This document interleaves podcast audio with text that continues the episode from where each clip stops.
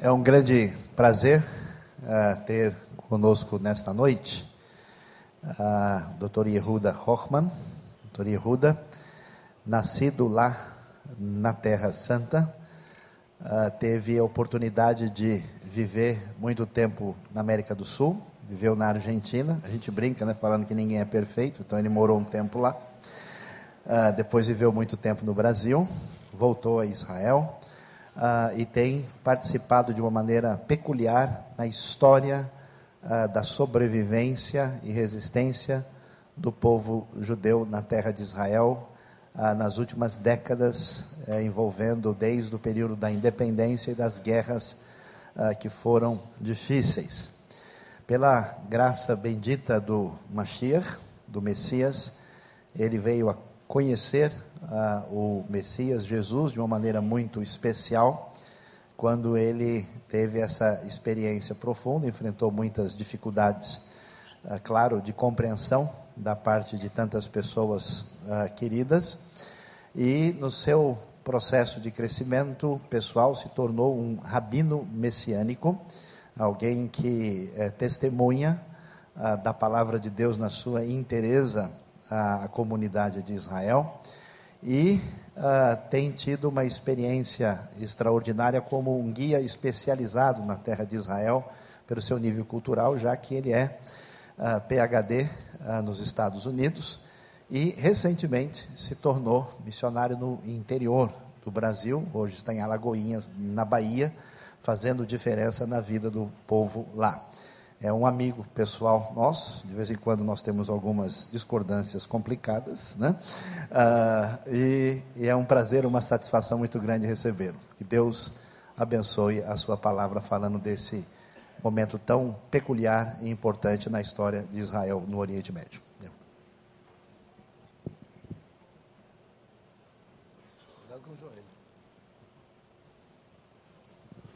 Shalom. Boa noite.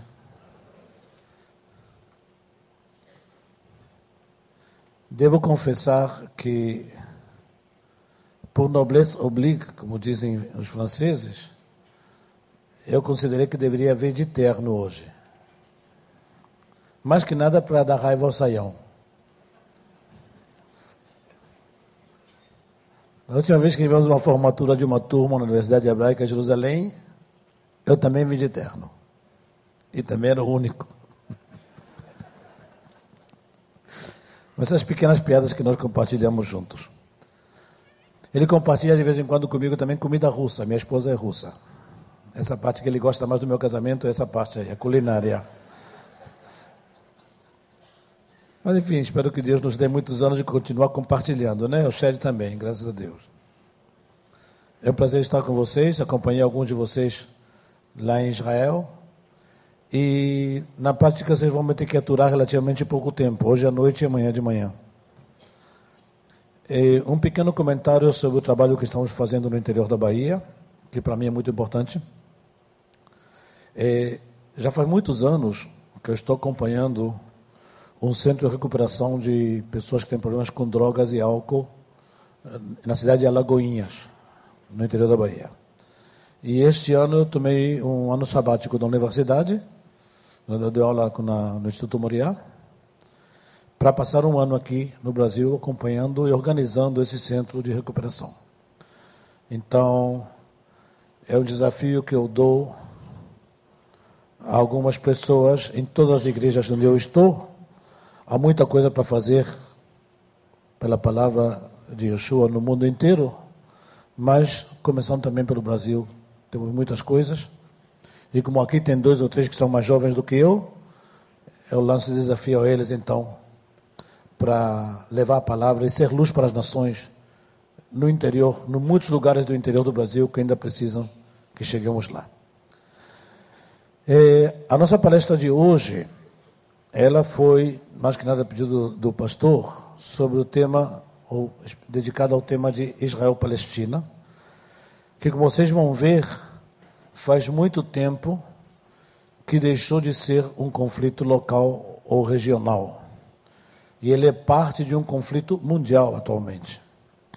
E eu quero muito é, bater nesse ponto, porque há, muito, há muita falta de informação, ou pior ainda, desinformação no Brasil em geral, do que é a verdadeira situação do que está acontecendo em Israel e em volta de Israel. Como eu comentei com o Saião, no interior da Bahia, lá em Alagoinhas, como muitas cidades do interior do Brasil, existem os diversos partidos políticos, é, entre eles muitos partidos que terminam com istas, e os coitados estão sofrendo muito hoje em dia, porque a última coisa que eles sonharam que aparecesse um rabino israelense lá no interior de Alagoinhas e que cada vez que ele escreve algumas besteiras, perdão pela expressão um pouco acadêmica, sobre Israel, tem alguém lá para dar resposta. O que tira eles completamente do, do GPS, né? Porque não tinha ninguém para dar. Podia escrever genocídio, judeus assassinos, blá, blá, blá. Só que de repente aparece um cara e diz, não, você está mentindo, isso é mentira, isso é mentira, isso é mentira. O que obviamente é muito decepcionante para eles e eu espero decepcionar eles por bastante tempo ainda. Então, vamos começar um pouquinho a focalizar, não só no conflito Israel-Palestina, como vocês vão ver, senão no que nós temos como conflito mundial. Mas eu quero ver um pouquinho antes as raízes, porque muitas pessoas sabem muito sobre Israel. Alguns de vocês visitaram Israel, outros, Deus quiser, vão visitar e vão aprender mais também sobre isso. Mas pouca gente tem o conceito da visão profética da Bíblia sendo realizada na prática. O que nós vemos hoje como o ente físico, Estado de Israel, é na prática a Bíblia sendo cumprida palavra por palavra. Então vocês vão me desculpar se eu vou estar um pouco em movimento. Na idade, isso é muito bom para as artérias. E daqui eu estou podendo apontar também, então, algumas coisas no mapa, porque vamos ter alguns mapas.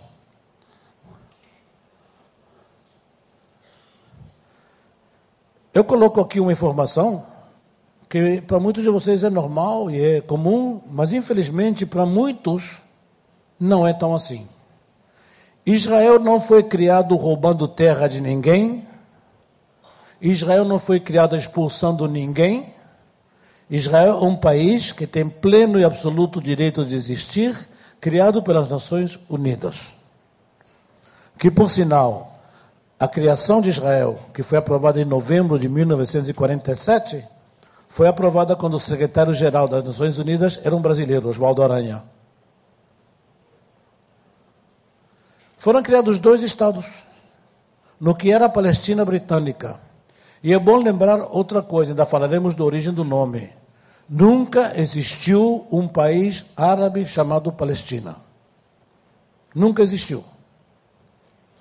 O que era a Palestina britânica, que depois da Primeira Guerra Mundial estava entre o Mediterrâneo e o Rio Jordão, por decisão das Nações Unidas, levantaram-se ali dois países, um judeu e um árabe.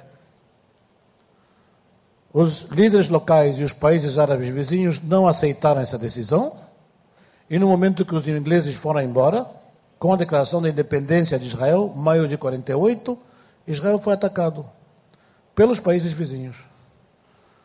Uma informação que pouca gente tem é que, por exemplo, a legião jordana, exército da Jordânia, era comandada nesse momento por um general inglês, por exemplo.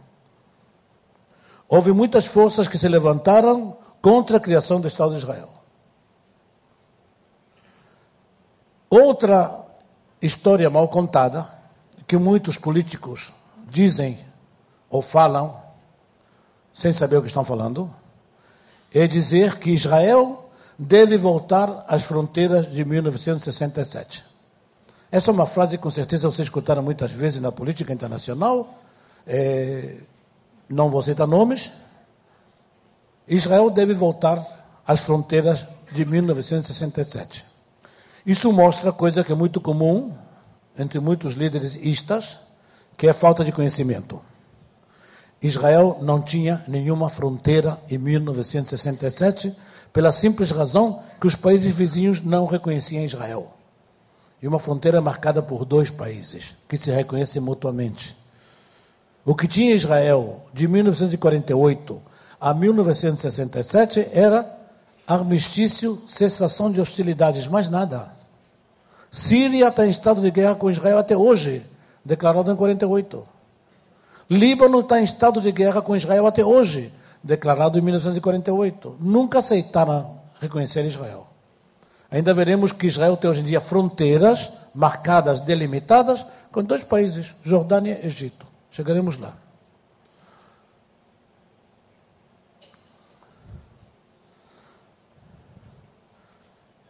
Como o professor Sayão me conhece, eu não uso a palavra milagres muito facilmente. Eu quero que vocês entendam uma coisa. Eu participei em três guerras em Israel, em 67, em 73 e em 82. Fui ferido em combate duas vezes. Do ponto de vista militar, o nascimento do Estado de Israel na Guerra da Independência em 1948 é um milagre. Não há outra definição. Não há outra definição. Do ponto de vista militar, um país que foi atacado pelo Egito, com todo o equipamento que ficou lá depois da Segunda Guerra Mundial. Pela Jordânia, treinada e equipada pelos ingleses. Pela Síria, pelo Líbano e por força de outros países, quando tinha para se defender, quando começou a guerra, exatamente o que eu escrevi aqui dois aviões, dois tanques que foram surripiados ao exército britânico e dois canhões. E pessoal, o que eu tô, a foto que eu estou mostrando para vocês aqui não é uma piada, hein? Porque muitas vezes eu mostro isso aí, esse cara está brincando. Israel tinha dois canhões, como vocês estão vendo aí. Está vendo o canhão? É um pouco difícil de ver, né? Com as quatro pessoas em volta não dá para ver ele. Esses dois canhões foram comprados no Museu da França, artilharia de montanha de Napoleão III, ano 1848. Isso era artilharia de Israel. E dois morteiros de fabricação caseira, que foram feitos com tubos de irrigação. Então, esse canhãozinho, que a munição que ser feita à mão, porque não tinha munição, Corria para um lugar, dava três balas, corria para outro lugar, dava três balas. Essa era a artilharia de Israel em 1948, gente. Quando começou a Guerra da Independência.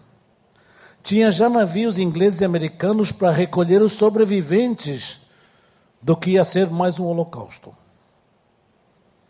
E esse holocausto não aconteceu. Esse holocausto não aconteceu. Do ponto de vista militar, 1948 é um milagre. Nós testemunhamos outros milagres em 73.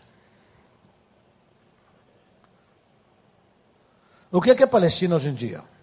Quando nós falamos de conflito Israel-Palestina. No tratado chamado Tratado de Oslo, a OLP, a Organização de Liberação da Palestina, dirigida por Arafat, diz que vai renunciar ao caminho do terror e assina um tratado. E na primeira etapa seriam entregues a eles para formar um futuro Estado palestino, Gaza e Jericó. O que acontece na prática. Israel deixa a faixa de Gaza, passa Jericó ao LP, e imediatamente, ou um pouco depois, o Hamas, ainda chegaremos a ele, transforma a, base de, a, a faixa de Gaza numa base de ataques contra Israel. Obviamente, todos os, os tratados que foram escritos não valiam nada. E temos um conflito entre dois nomes e duas existências. origem dos nomes. Israel é o nome de Jacó na Bíblia, aquele que enfrentou a Deus. Dentro da palavra Israel estão patriarcas e os matriarcas do povo judeu, Isaac e Jacó, Yitzhak e Yaakov em hebraico, Sara, Rebeca, Raquel, Abraão e Lea. Palestina, o nome Palestina vai surgir só no ano 132, quando eu escutava aqui no Brasil me cantar uma vez uma marchinha de carnaval que Jesus nasceu na Palestina é muito interessante porque ele não nasceu na Palestina, nem é palestino. Não existe Palestina na época de Jesus. Esse nome foi criado pelos romanos depois da segunda insurreição contra Roma, para tentar apagar o nome dos judeus. Em lugar de Judeia, em lugar de ser dos judeus, isso aqui vai ser dos filisteus. Aí vai inventar o nome Palestina. É o nome inventado pelos romanos, então. E também muda o nome da capital, de Jerusalém. Então, o mandato britânico de Palestina, que é a segunda vez que o nome Palestina aparece, é controlado pelos ingleses em nome das Ligas das Nações, de 1918, final da Primeira Guerra Mundial, até quando eles vão embora em 1948. Essa é a Palestina britânica.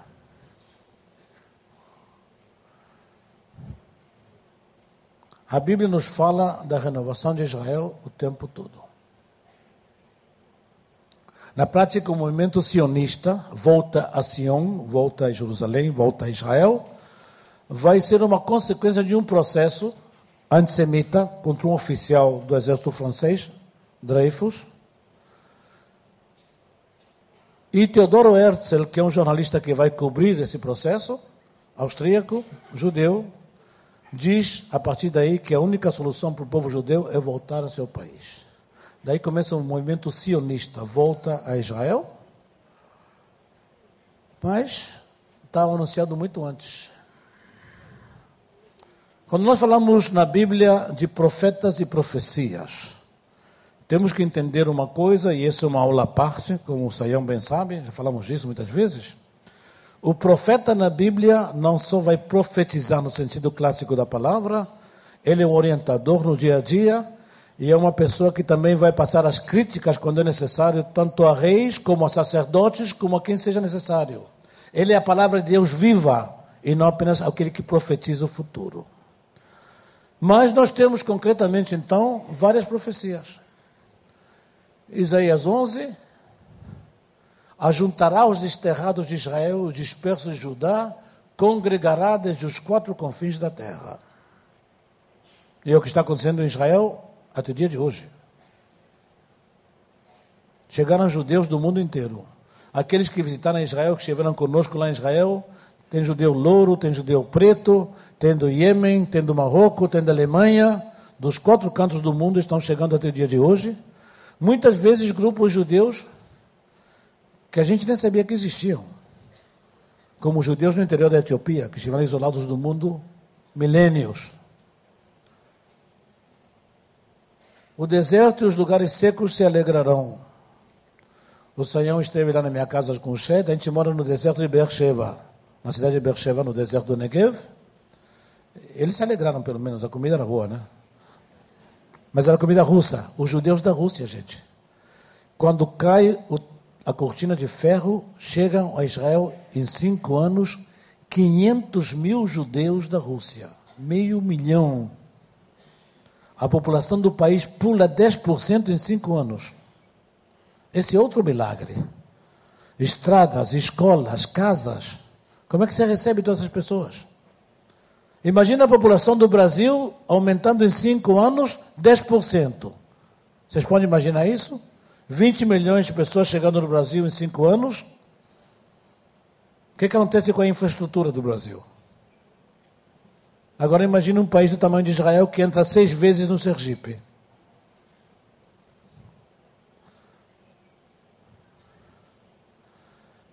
Trarei do cativeiro o meu povo Israel. E eles reedificarão as cidades que estão em ruínas. E habitarão nelas. Plantarão vinhas, beberão seu vinho. Plantarão pomares e comerão seus frutos. Assim haverei de plantá-los na sua terra e não serão mais arrancados da terra que lhes dei. Não serão mais arrancados da terra que lhes dei. A profecia de Amós está muito clara. Nós voltamos para ficar, gente.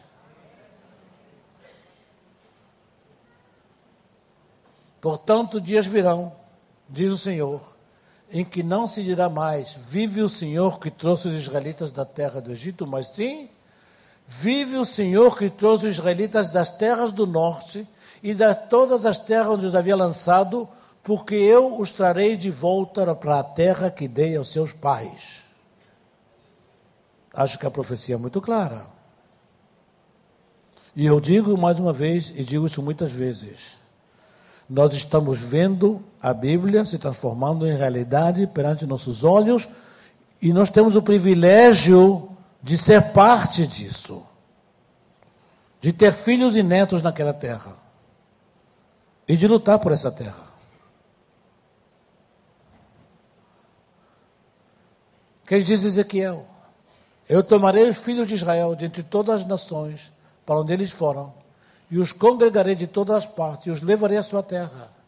Deles farei uma nação na terra, nos montes de Israel. Quando eu os tornar a trazer entre os povos e os ajuntar das terras dos seus inimigos, e os tornei a juntar, a fim de voltarem à sua terra, e nenhum deles deixei para trás.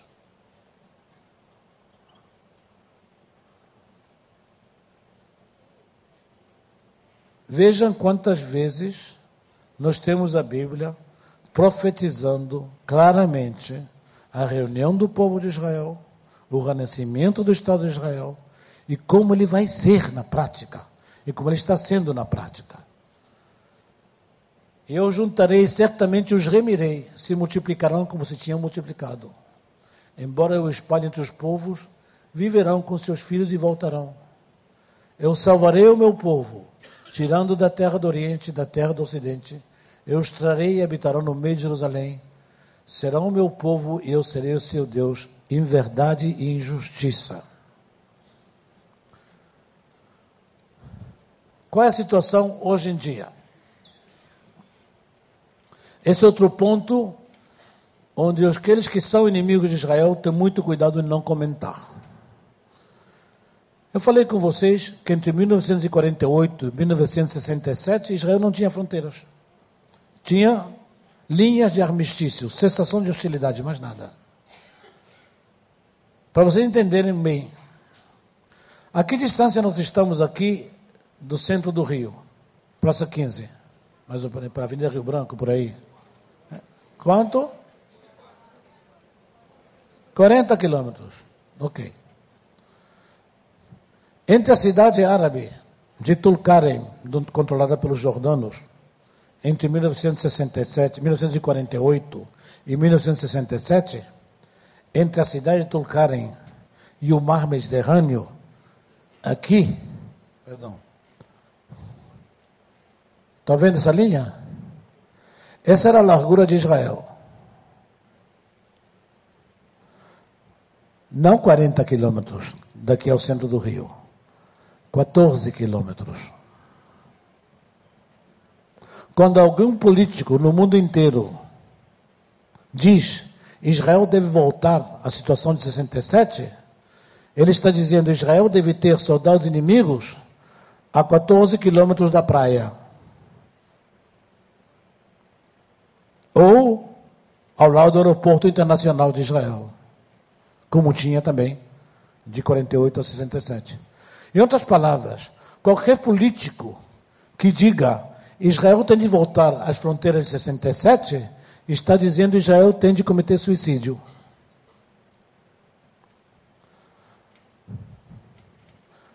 No momento, a faixa de Gaza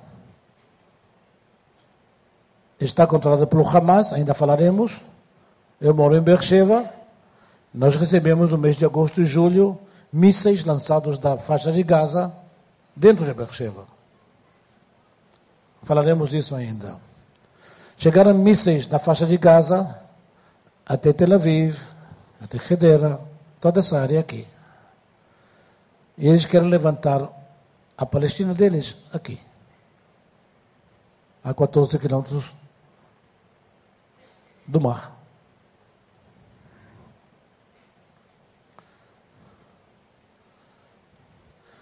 Com a volta dos primeiros judeus a Israel, estou falando de 1889, novamente, outra fábula, os judeus roubaram as terras dos palestinos.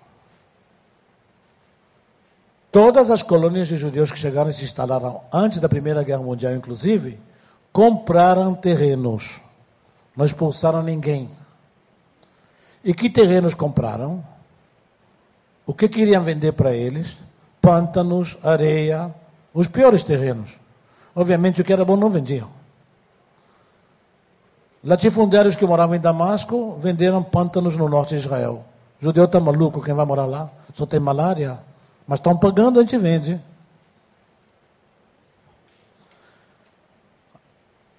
Os ataques contra os judeus começam já nos anos de 29, 36, 39. Para quem não sabe, outra informação interessante.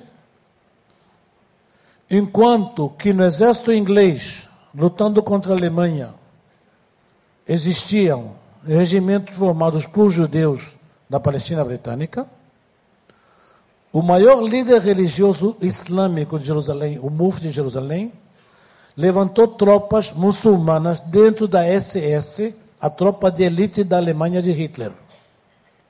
Tinha tropas islâmicas muçulmanas, parte do exército SS alemão do Hitler. É um fato histórico. Muito bem oculto, obviamente. Ninguém fala muito disso.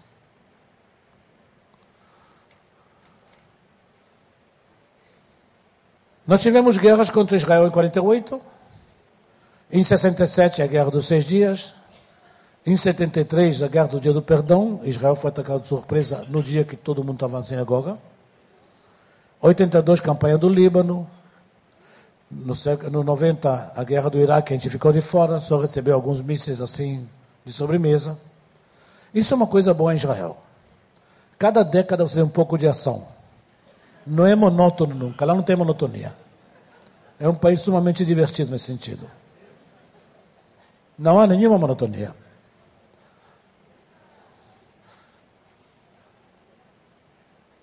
O processo de paz com o Egito e a Jordânia, resultado depois da guerra de Yom Kippur, na prática o deserto Sinaí, que era toda essa área aqui, que foi ocupado por Israel em 67, devolveram para o Egito em duas etapas, uma metade e duas. Não sei se vocês veem, mas o tamanho do deserto Sinaí é três vezes o Estado de Israel. E essa área aqui que estava ocupada pela Jordânia, o que chamamos de Cisjordânia, entre 48 e 67, fica controlada por Israel. Israel assina um tratado de paz com Jordânia, essa é a fronteira com a Jordânia, e assina um tratado de paz com o Egito, esta é a fronteira com o Egito. Essas são duas fronteiras internacionais, gente. Reconhecidas por dois países dos dois lados, intercâmbio de embaixadores, intercâmbio de linhas aéreas, isso significa um tratado de paz. Isso significa uma fronteira internacional. Israel só tem fronteiras internacionais demarcadas e aceitas por ambos os países, com Jordânia e com Egito. Como eu já disse antes, na teoria, oficialmente, Síria está em estado de guerra com Israel desde 48, Líbano está em estado de guerra com Israel desde 48. Com o Tratado de Oslo, e nós temos aí Arafat dando a mão para o Rabin, isso deveria levar à criação de um futuro Estado palestino. Só que acontece, o que, é que acontece hoje? Os líderes palestinos já não aceitam o que aconteceu, o que foi assinado em Oslo. Quer dizer, o tratado deixou de ser efetivo e respeitado. Hamas controla a faixa de Gaza e bombardeia a cidade de Israel. Hezbollah controla o sul do Líbano e efetua ataques contra Israel. O Líbano está ao norte, lembre-se. Síria continua apoiando o passo de armas do Irã para o Hezbollah e para o Hamas. Irã ameaça com desenvolver armas nucleares para eliminar Israel completamente. E, isso é o mais importante que eu quero que vocês entendam. Resumindo a situação atual, o conflito Israel-Palestina já faz tempo que deixou de ser um conflito local e é hoje, na prática, uma campanha militar indireta de um país membro das Nações Unidas, o Irã, contra outro país membro das Nações Unidas, Israel. Vejam bem,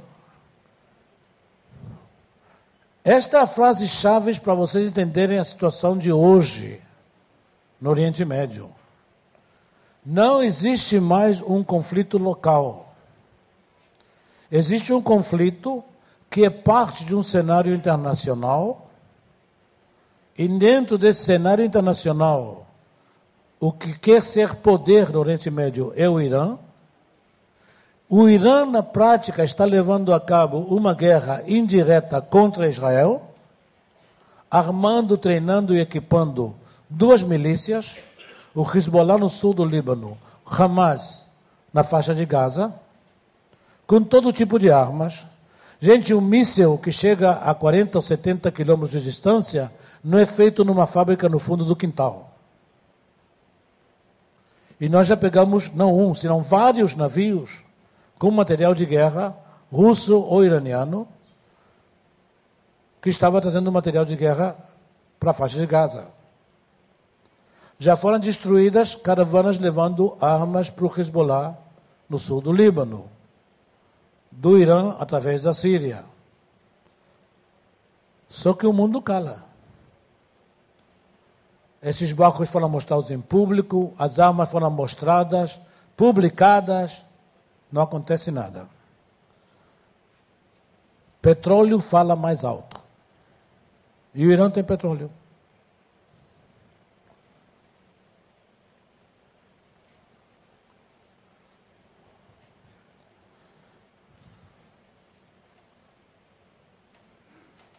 Eu vou usar algumas frases aqui que talvez não sejam politicamente corretas.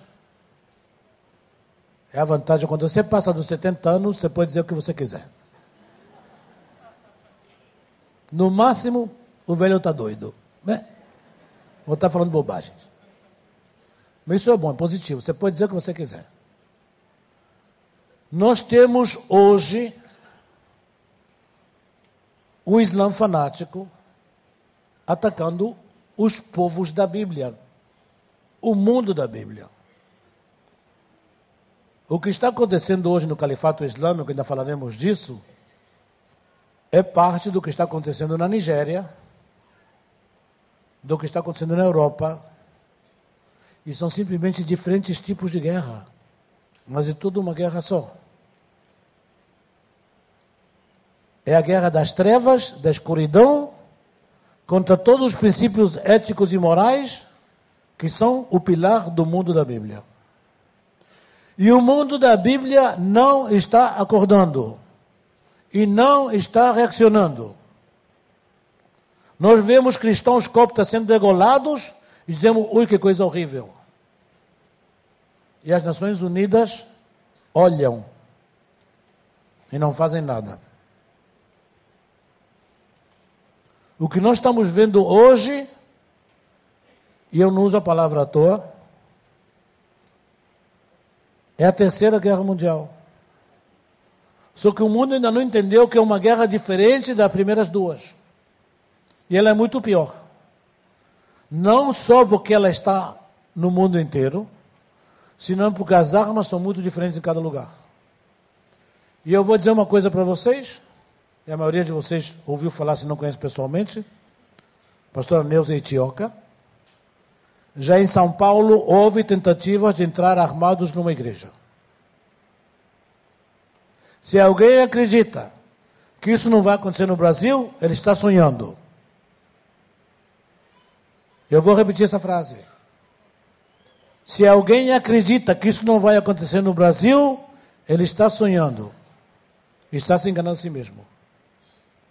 Brasil está recebendo dezenas de milhares de refugiados das regiões de guerra do Oriente Médio, no sul, e não todos são pacíficos. Já houve em Mesquita de São Paulo demonstração clara, pessoas se declarando: eu sou a favor do califato islâmico. Sem nenhum problema. E não precisa de muitos malucos. Alguns poucos são suficientes. E tem muitos mais do que vocês pensam. Então, se alguém acha isso não vai acontecer no Brasil, é bom ir acordando. Eu escrevo, como o Sayan sabe, artigos todo fim de semana no jornal dos mais antigos do Brasil, Jornal do Comércio de Manaus.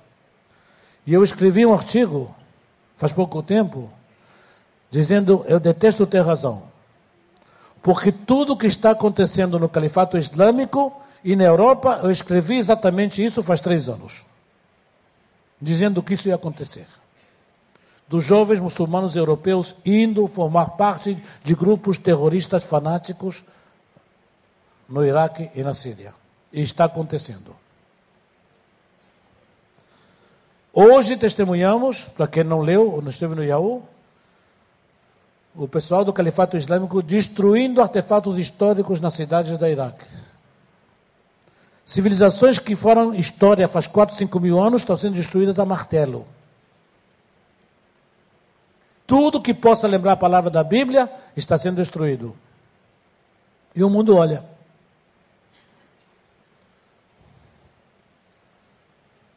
Isso é uma manifestação em Londres. Preparem-se para o verdadeiro holocausto. Isso porque existe liberdade de expressão. Manifestação em Londres, gente. Liberdade vai para o inferno. Freedom go to hell. Todos os cartazes nesse sentido. Publicado claramente, gente.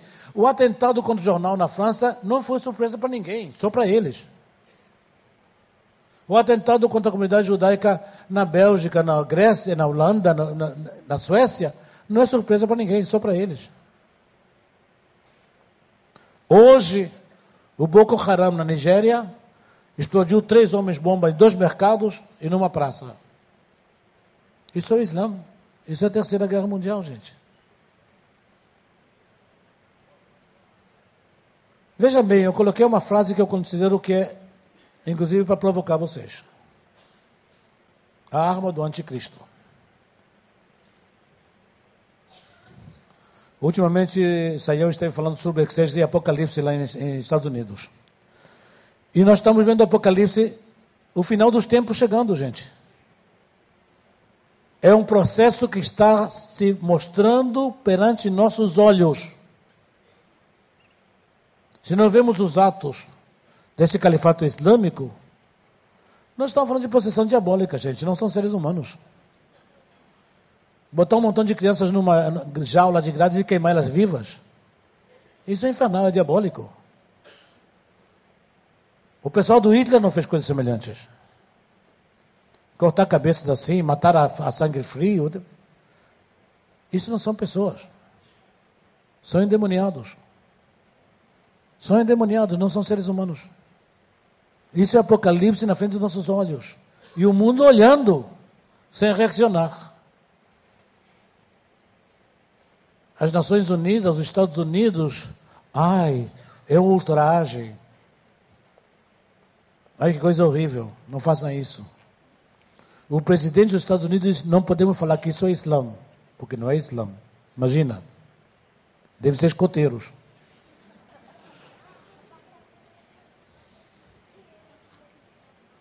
Na faixa de Gaza está o Hamas, equipado, treinado pelo Irã.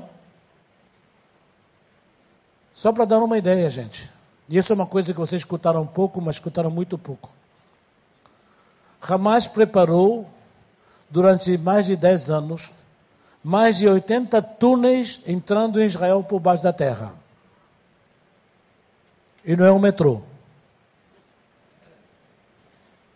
Olha a instalação: cimento, ar-condicionado. Dezenas de pessoas morreram para fazer esses túneis. E hoje chegou esse cimento. Nós estamos falando de quantidades astronômicas de ferro e cimento, gente. Que em lugar de ser usadas para fazer a estrutura da faixa de Gaza ou infraestrutura da faixa de Gaza, estradas, esgotos, mãe, água, foram feitos, usados para fazer túneis para atacar Israel por baixo. Quem pagou por isso tudo? De onde tinha dinheiro para comprar todo esse cimento, esse ferro, esse ar-condicionado? São túneis que vocês veem, a pessoa está de pé ali, tranquilamente, tudo coberto com cimento. Depois da última campanha do, contra o Hamas, explodiram, Israel explodiu mais de 40 túneis desses. E o Hamas declara hoje que está fazendo túneis novos. O cimento que vai ser enviado à, à faixa de Gaza para reconstruir Gaza, depois que o Hamas se escondeu detrás de mulheres e crianças, vai ser usado para construir túneis novamente. Porque estamos numa guerra. E nessa guerra, o petróleo do Irã está pagando pelo cimento e o ferro do Hamas. É muito simples.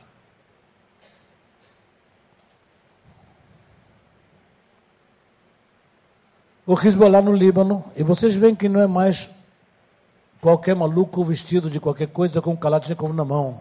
É uma tropa treinada, uniformizada, equipada, tudo com dinheiro do Irã, por oficiais iranianos, que é um país membro das Nações Unidas, que declara publicamente que quer eliminar outro país membro das Nações Unidas do mapa. E ninguém faz nada. Ah, tem embargo contra o Irã. Que bom. Alguém viu que o Irã está sofrendo alguma coisa por causa desse embargo? Porque o Irã não pode vender petróleo no mercado, no mercado aberto. Não, então ele vende para um outro e outro vende para o terceiro. Qual é o problema? Que complicado, né? Que embargo mais efetivo. Tropas do Hezbollah estão na Síria, apoiando o regime do Assad. É uma milícia, pessoal. Uma milícia organizada e equipada, inclusive com armas antiaéreas. Não é um montão de guerrilheiros com Klatnikov. É uma milícia comandada por oficiais iranianos, volto a repetir, país membro das Nações Unidas, que declara publicamente que quer eliminar da face da terra um país que é membro das Nações Unidas. Aí fica a pergunta: para que, que servem as Nações Unidas? Para fazer multa de estacionamento em Nova York.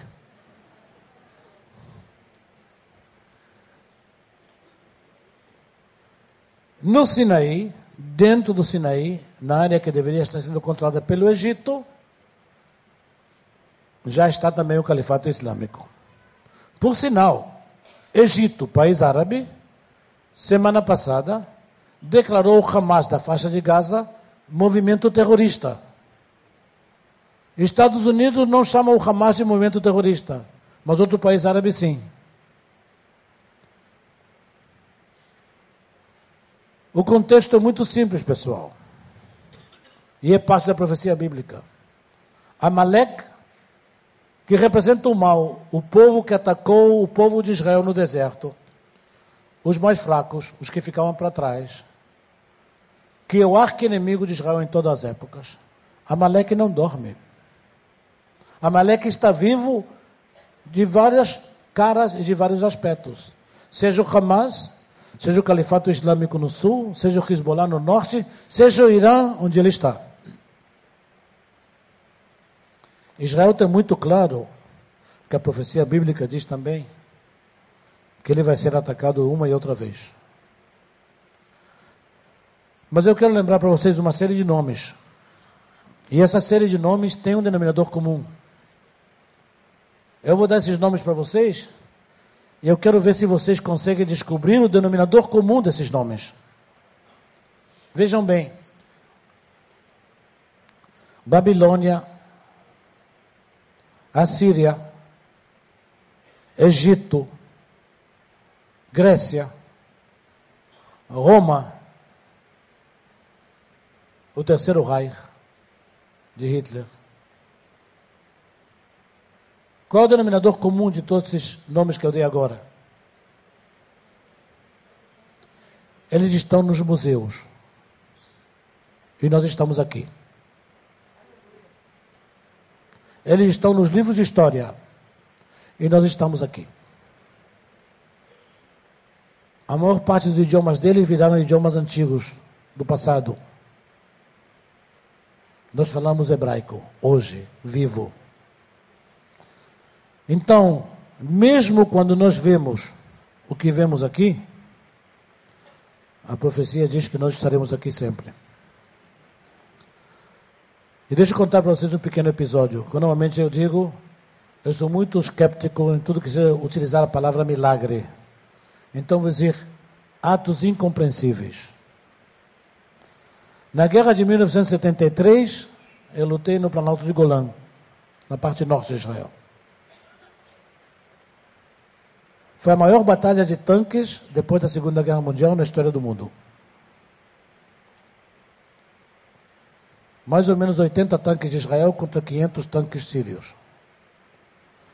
E chegou um momento que um grupo de tanques sírios estava praticamente ao bordo do mar da Galileia, olhando para a cidade de Tiberíades.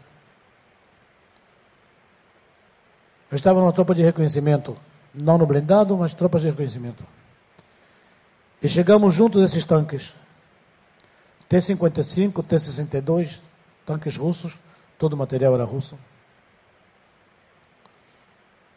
Esses tanques estavam com os canhões olhando em direção ao lago, algum deles com os motores andando, com uma coisa interessante: tinha uns 30 tanques ali.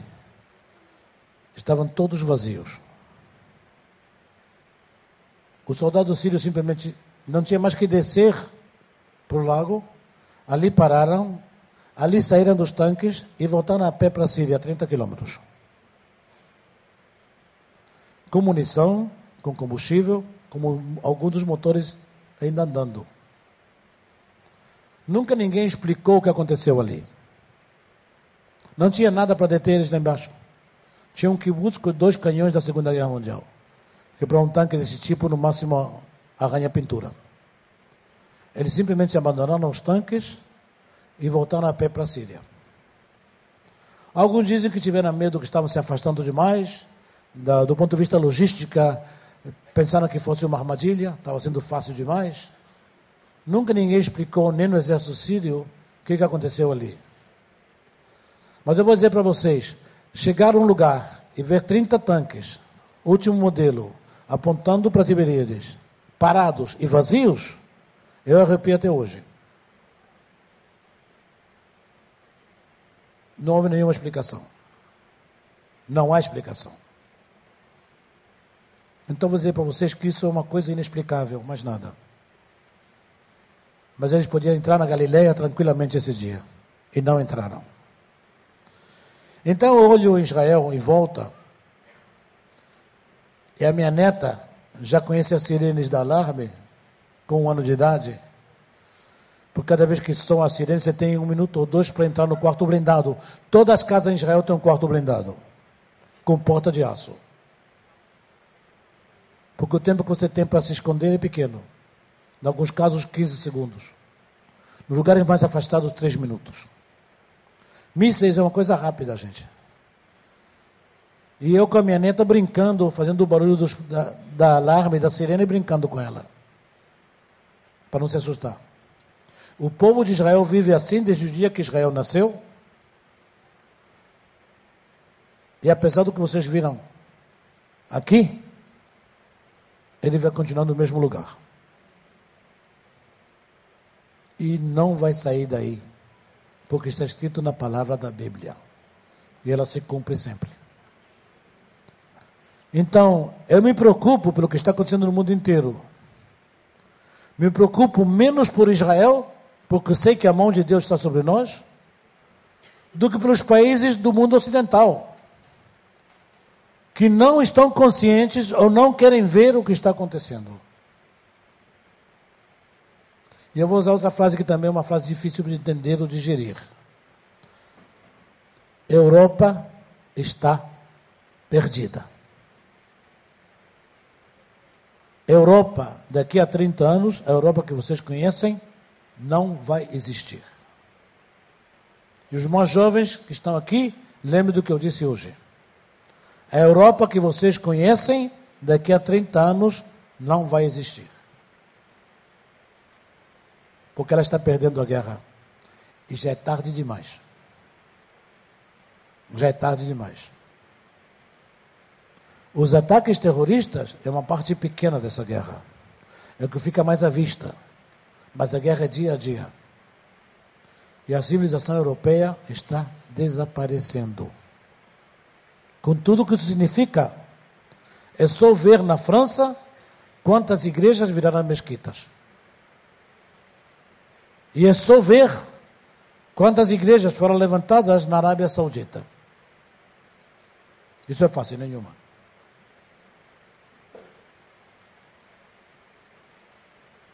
Me preocupo menos por Israel que pelo mundo cristão fora de Israel. Ele me preocupa. Para quem não sabe, em mais de 25 estados dos Estados Unidos, a segunda religião mais importante é o Islã.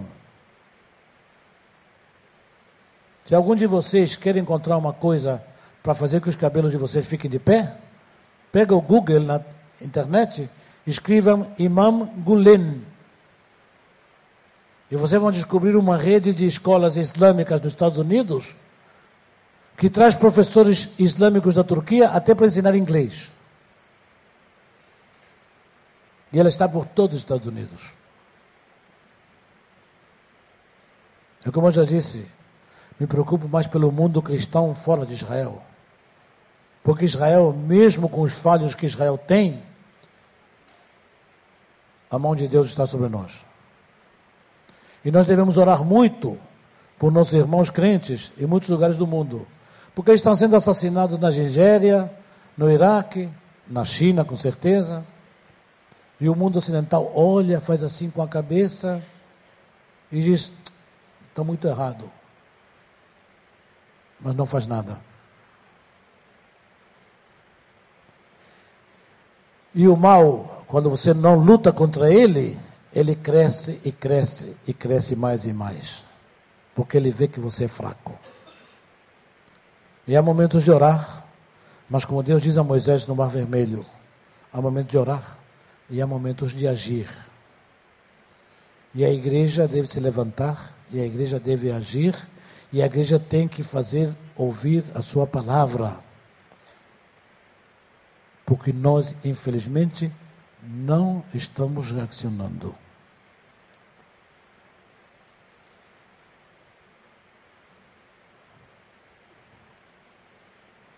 Como já disse em outra reportagem, eu detesto ter razão. Mas o problema é que de momento ninguém consegue me provar que eu estou errado. Esse é um problema muito sério. Esse é um problema muito sério. Então pensem bem.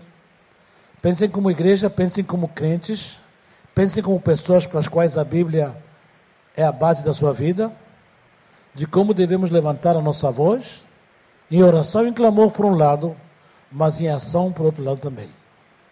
Olhar, ver, responder, reaccionar. Porque é não Israel que está em perigo, é a Bíblia que está sendo atacada. São os valores mais importantes na nossa vida como crentes que estão sendo atacados. E como eu já disse, o conflito Israel-Palestina, que vocês tanto querem saber dele, é uma pequena parte da terceira guerra mundial que está acontecendo no mundo inteiro. E nós, como crentes, além de orar, temos que levantar nossa voz. É hora da igreja acordar. Amém? Muito obrigado. E se vocês têm alguma pergunta, o professor Sonhão vai responder com prazer.